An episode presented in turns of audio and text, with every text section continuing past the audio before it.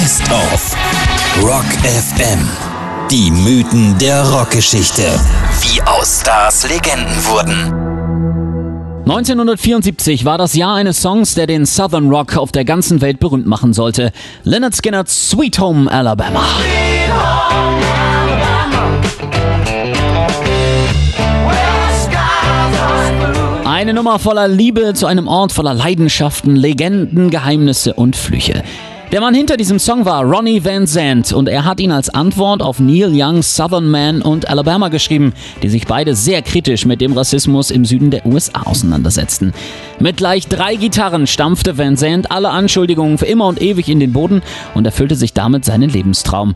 Er hatte nämlich seinen Freunden schon als Kind erzählt, dass er der bekannteste Einwohner seiner Heimatstadt Jacksonville, Florida werden will. Spätestens mit Sweet Home Alabama hat er das geschafft.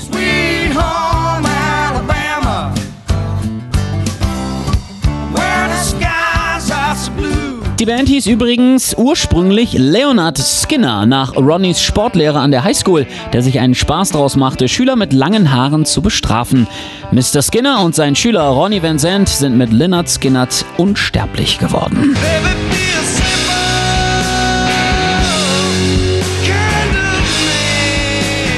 Leider nur im übertragenen Sinne. Die Band war mega erfolgreich. Ihr Landstreicher-Stil gepaart mit dem Southern Raunchy Roll, wie sie ihren Sound beschrieben, füllte die großen Hallen und damit sie immer mehr Konzerte spielen konnten, nahmen sie am 20. Oktober 1977 ein Flugzeug, um die 700 Meilen von Greenville, South Carolina nach Baton Rouge, Louisiana zu überwinden.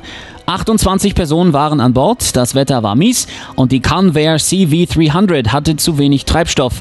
Jedenfalls wurde das später als Grund angegeben. Erst Jahre nach der Tragödie ergaben Untersuchungen, dass der Pilot Walter McCreary schlicht nicht aufgepasst hatte und wahrscheinlich betrunken war. Er versuchte Not zu landen, aber auch das misslang, obwohl die Gegebenheiten eigentlich gut waren. Die Maschine stürzte trotzdem ab. Leon Wilkinson brach sich einen Arm und ein Bein, Gary Rossington erlitt gleich mehrere Brüche an den Extremitäten, Alan Collins hatte ein Wirbelsäulentrauma. Trotzdem erging es ihnen besser als drei anderen Bandmitgliedern von Leonard Skinnert.